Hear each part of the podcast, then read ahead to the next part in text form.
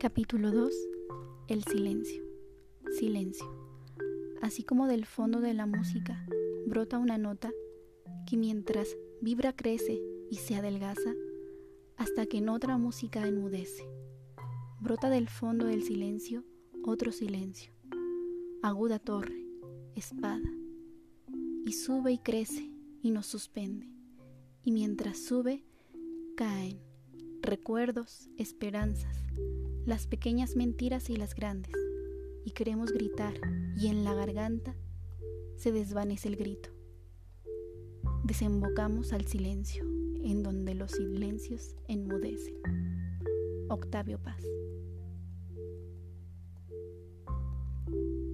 Como les había comentado en el capítulo anterior, hoy hablaremos sobre el silencio. Quiero comenzar con una pregunta. ¿El silencio es soledad o la soledad es silencio?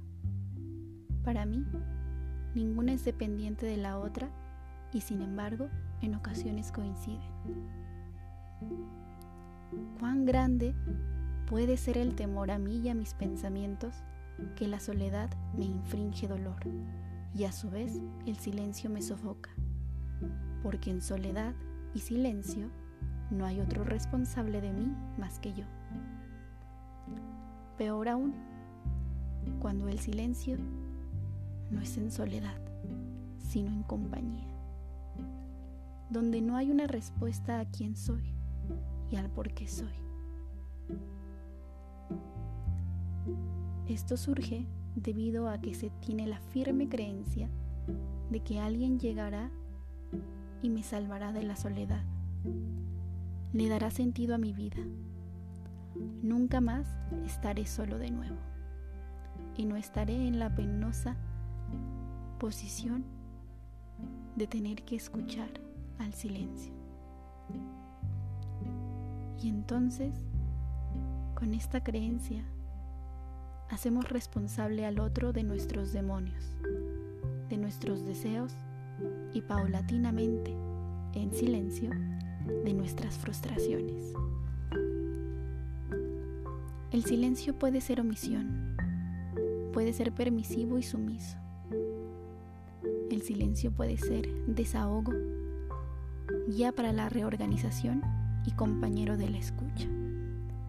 Por eso, el silencio puede coexistir con la soledad liberadora, la soledad que nos permite hacernos responsables de quienes somos y asumir nuestras consecuencias.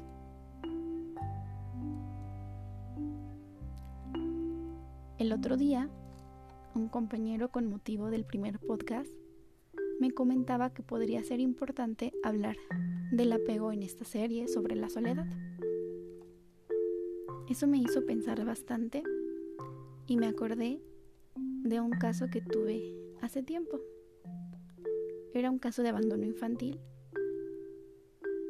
Y mientras yo estaba con el primer acercamiento al caso, los primeros acercamientos, me puse a leer muchísimo sobre el apego, las teorías, etc. Y ya cuando estaba analizando el caso como tal y escribía mis relatorías de sesión, me di cuenta de que más allá del abandono, que era en lo que yo me estaba enfocando, existían una serie de acciones que mantenían esa situación.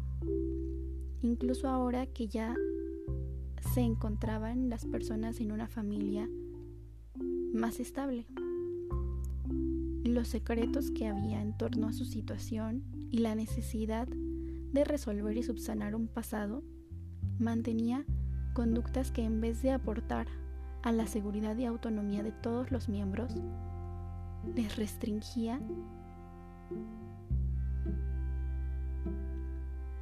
y focalizaba la situación que les causaba problemas. La mayoría de los adultos en ese caso no se detenía a observar en silencio la situación. Solo querían hablar y escuchar soluciones. Y me parece que es algo muy común que nos sucede cuando nos encontramos en alguna situación difícil. Más allá de guardar silencio, y observar lo que está sucediendo, analizar lo que está pasando, nos da algo que podríamos denominar verborrea. Y hablamos y hablamos. Y no por el hecho, no lo digo por el hecho de que eso sea incorrecto o malo, sino que aparte de hablar, nos podríamos también dar la oportunidad de guardar silencio, de analizar y de no querer buscar en el otro o que el otro me dé una solución. Que el otro puede ser alguien que me escucha, pero yo también me puedo escuchar mientras hablo con esa otra persona. Dejar espacios mientras hablo, espacios de silencio donde pueda escuchar lo que acabo de decir. Considero que hablar de soledad no implica hablar de apego, sino de responsabilidad. Hablar de soledad implica desmitificar al otro responsable de mi sufrimiento y asumirme como mi propio verdugo. Les recuerdo que mis palabras en este podcast son producto de la reflexión. Y con mucho gusto, si tú quieres, voy a estar leyendo tus comentarios y tus reflexiones sobre este tema. Saludos y nos escuchamos en el siguiente capítulo.